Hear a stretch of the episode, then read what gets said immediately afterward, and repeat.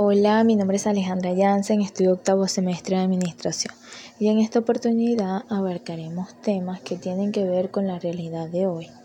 Y bueno, temas muy interesantes, entre ellos encontramos la expropiación y riesgos políticos. Podemos decir entonces que la expropiación es quitarle la propiedad de un bien o un derecho a una persona particular a cambio de una compensación. Podemos decir también que es privar a una persona de la titularidad de un bien o de un derecho, dándole a cambio una indemnización. Una de las principales características de este es que el individuo no ofrece su propiedad voluntariamente, es decir, el Estado lo reclama de forma unilateral. Además, las personas expropiadas suelen recibir una compensación económica en forma de indemnización y los motivos de la expropiación pueden ser muy, muy diversos, ya sea económicos, políticos o de interés social. Un ejemplo cercano a este fue cuando en el 2006, tras ganar por amplia mayoría las elecciones presidenciales, el presidente de ese entonces era Hugo Chávez. Emprendió la nacionalización de empresas de sectores estratégicos como el petrolero, el eléctrico, el telefónico y el alimentario. Ese mismo año PDVSA toma simbólicamente el control de los campos petrolíferos, petrolíferos de la faja del Orinoco, con reservas estimadas a 316 millones de barriles, según los datos recolectados e investigados. Además de este gobierno, nacionaliza la Compañía Anónima Nacional de Teléfonos de Venezuela, es decir, CanTV. Para el 2008, 32 campos petroleros de la faja del Orinoco pasan oficialmente a control estatal. Se da la nacionalización de una cadena frigorífica y la empresa Lácteo Los Andes para garantizar la soberanía alimentaria. Además, se nacionalizó toda la industria cementera del país. Se invirtieron 1.500 hectáreas de tierra de la multinacional papelera irlandesa para sembrar caraotas, maíz, y ñame. En ese entonces, el presidente anuncia que la aerolínea postal se convertirá en empresa de propiedad social se nacionalizaron 60 empresas de actividades petroleras complementarias de transporte, inyección de agua, vapor o gas.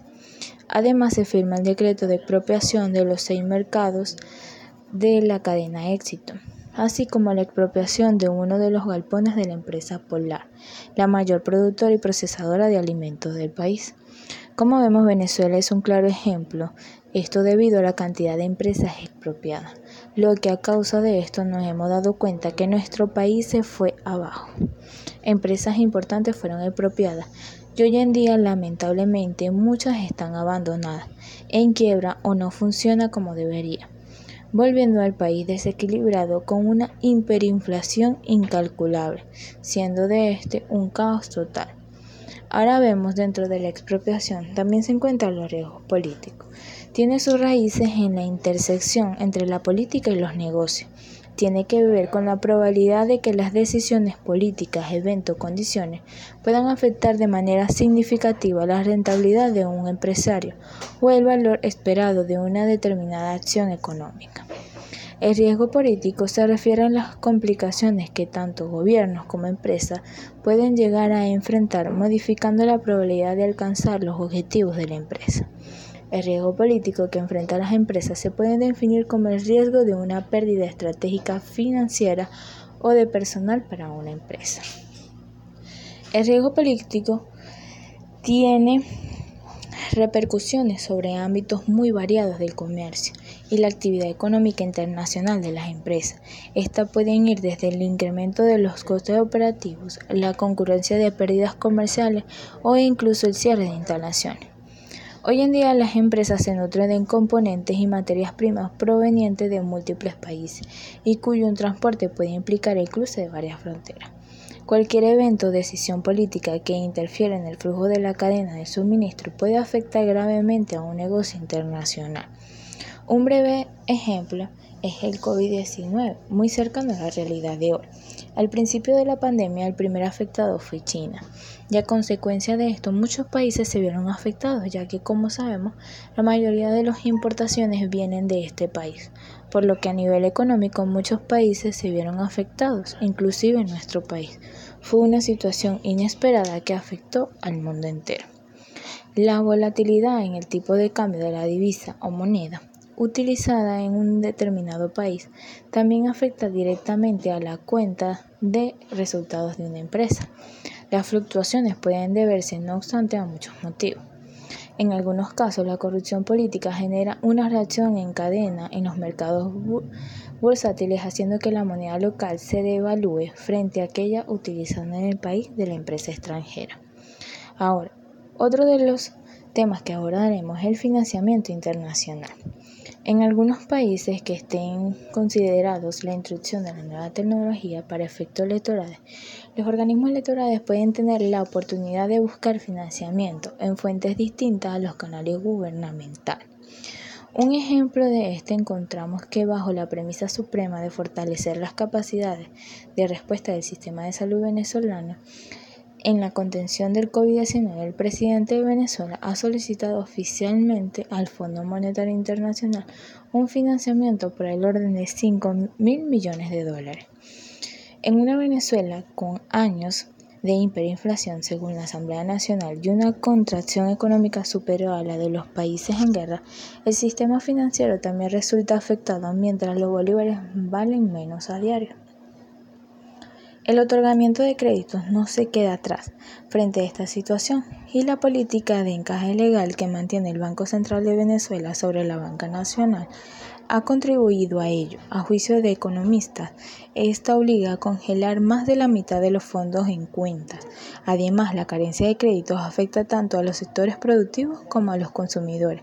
En ambos casos impacta en las inversiones. Por una parte, cae el consumo por la falta de poder adquisitivo de las personas y por el otro lado disminuye la producción de bienes y servicios. Como alternativas, algunas empresas recurren a la bolsa de valores para emitir papeles comerciales y conseguir financiamiento en bolívares a bajas tasas de interés. El registro de la Superintendencia Nacional en Valores, SUNAVAL, da cuenta de que esas operaciones han generado montos de al menos 25 millardos en lo que va de año. A pesar de que han crecido las transacciones a través de la bolsa de valores, no todas las empresas pueden recurrir a este sistema. La razón es que necesitan cumplir con una serie de requisitos de tamaño, de tamaño y sustentabilidad que les permita participar. Estos datos los obtenemos de fuentes recolectadas. Ahora, otro de los temas que abordaremos serán los riesgos diversificados y los no diversificados. Vemos entonces que el mercado ofrece grandes recompensas a los inversores siempre y cuando estos tengan claros sus objetivos y aprendan a tomar las mejores decisiones para su cuenta. Construir una cartera sólida que se adapte a las necesidades y objetivos personales será fundamental para el éxito de la, de la diversificación. Es una de ellas. Entonces decimos que se trata de una técnica que consiste en combinar dentro de una cartera varios tipos de activos para así minimizar riesgos y generar mayores rendimientos a largo plazo. La diversificación no garantiza que no se presenten pérdidas en las herramientas más importantes para la conquista de metas financieras a largo plazo. Gracias a la posibilidad que otorga de tener un riesgo controlado, también existe lo que se conoce como riesgo diversificable, que es aquel que permite invertir en distintos tipos de activos de manera tal que la inversión no se vea afectada de la misma forma según los movimientos del mercado. Una cartera balanceada y con distintos tipos de, inversión permite suavizar cualquier evento de riesgo. Queda claro que la, diversificación es una herramienta sumamente provechosa para el inversor, aunque también cabe destacar que presenta algunas dificultades. En primer lugar, el arduo trabajo de análisis y seguimiento que supone gestionar una cartera con gran cantidad de inversión y en segundo el costo que esto implica. A veces simples movimientos de compra y venta traen asociados altos costos operativos, comisiones y demás. Colocando el mismo ejemplo de la realidad de hoy con la pandemia, vemos que muchos negocios se vieron afectados, ya que en un tiempo de cuarentena no pudieron laborar y por ende no habían ingresos y por supuesto tampoco ventas, lo que produjo el quiebre de muchas empresas. Sin embargo, las empresas de alimentos y farmacias sí se mantuvieron abiertas, por lo cual estas sí incrementaron sus ventas. Sus ventas. Esto nos hace dar cuenta de que si, que si diversificamos podemos tener mejores beneficios. Si en ese entonces teníamos una empresa de venta de ropa, Pero adicional a eso teníamos un mini market. A pesar que la tienda de ropa estuviera cerrada, podríamos producir y obtener ingresos del market. Esto es como tener un plan A, un B y un C. Si uno no funciona, tenemos el otro al no tenemos al otro. Al no diversificarnos, tenemos el riesgo de que por alguna eventualidad se podría tener una pérdida innumerable e irrecuperable. Algo importante de tener en mente es que la diversificación no necesariamente implica que tenemos los mejores rendimientos, aunque sí es cierto que con una estrategia de largo plazo, una cartera diversificada tiene más chance de superar a otras que enfocan su estrategia en un solo activo. Ahora, por último, pero no menos importante, tenemos la determinación por el tipo de cambio. La evolución del tipo de cambio es la expresión de cómo los países se insertan a nivel comercial y financiero en el mundo.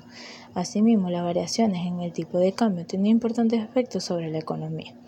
Entonces decimos que el número de unidades de moneda nacional que hay que entregar para obtener una unidad de moneda extranjera, usualmente cuando hablamos de tipo de cambio nominal nos estamos refiriendo a cuánto cuesta un dólar en moneda local.